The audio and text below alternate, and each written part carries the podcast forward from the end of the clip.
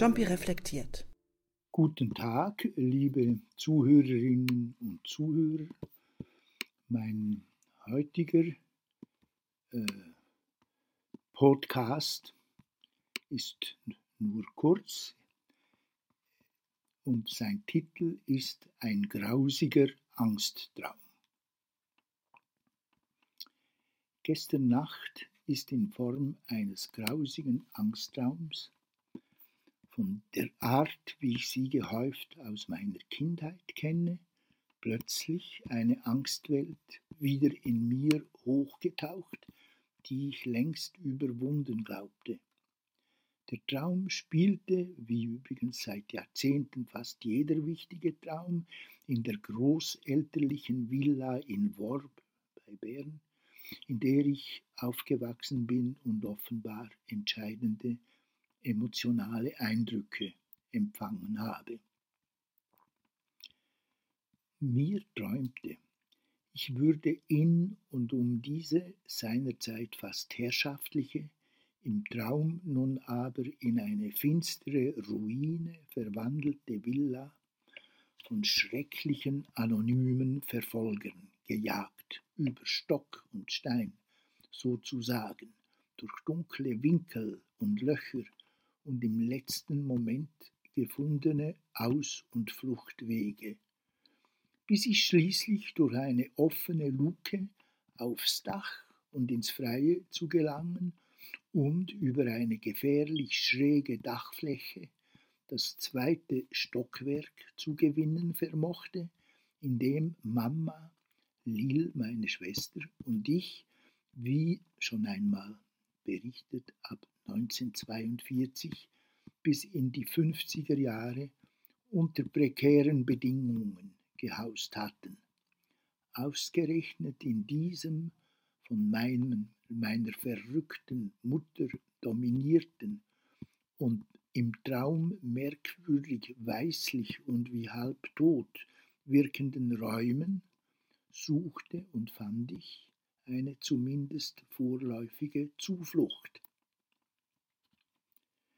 Bevor ich versuche, etwas von diesem ellenlangen Traum zu verstehen, noch ein weiteres Traumfragment, das, wie mir scheint, weitgehend meinem aktuellen Lebensgefühl entspricht. Ich fand mich immer noch auf der Flucht vor meinen gesichtslosen Verfolgern, wiederum auf einer Dach- und zugleich holzartigen, schiefen Ebene auf die es plötzlich von allen Seiten, nicht unähnlich einem Mörserfeuer, vom Himmel herab spitze hölzerne Granaten hagelte.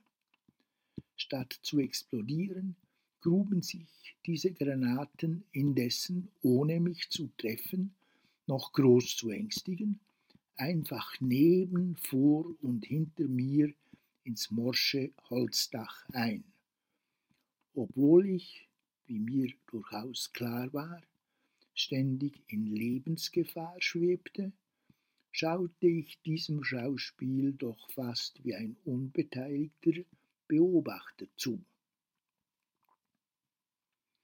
Natürlich habe ich mir zu diesem Traum allerhand Gedanken gemacht. Als erstes wurde mir bewusst, dass hinter der relativen Sicherheit und Klarheit meines alltäglichen Lebens und Fühlens, die mir im Lauf der Jahre zu einem recht verlässlichen Lebensfundament geworden ist, offenbar immer noch die gleichen Urängste wie in der Kindheit lauern und nur darauf zu warten scheinen, mich endlich zu verschlingen. Dann aber richtete sich meine Aufmerksamkeit mehr auf die prekären vorläufigen Rettungsanker, die sich schließlich in Form des von meiner Mutter geprägten obersten Stockwerks, aber auch meiner eigentümlichen Ruhe mitten im hölzernen und also doch nicht so ganz ernst zu nehmenden Kugelhagel gezeigt hatte. Beides schien mir sowohl in Bezug auf mein aktuelles persönliches Erleben wie auch in einem viel allgemeineren Sinn bedeutsam.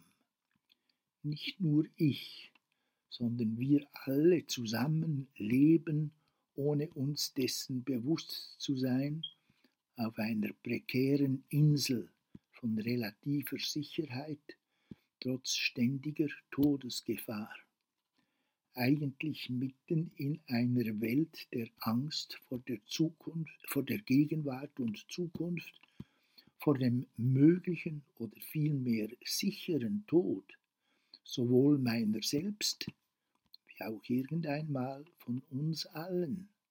Schon bald einmal werde ich plötzlich oder eher, so glaube ich merkwürdigerweise, langsam sterben.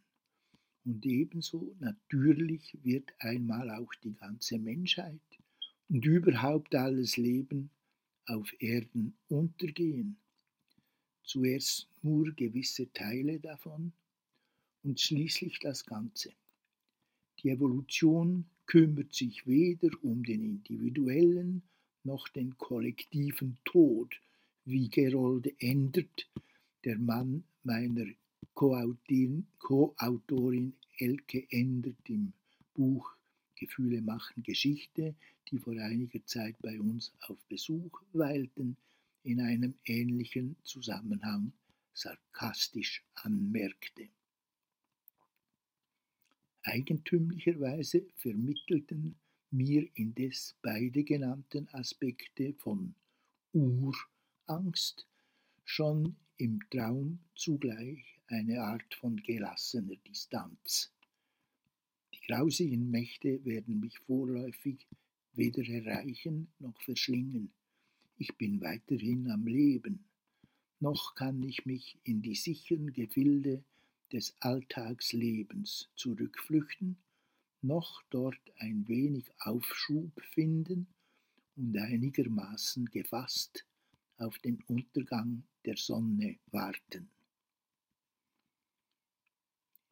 Ich danke für Ihre Aufmerksamkeit. Das wäre es für heute.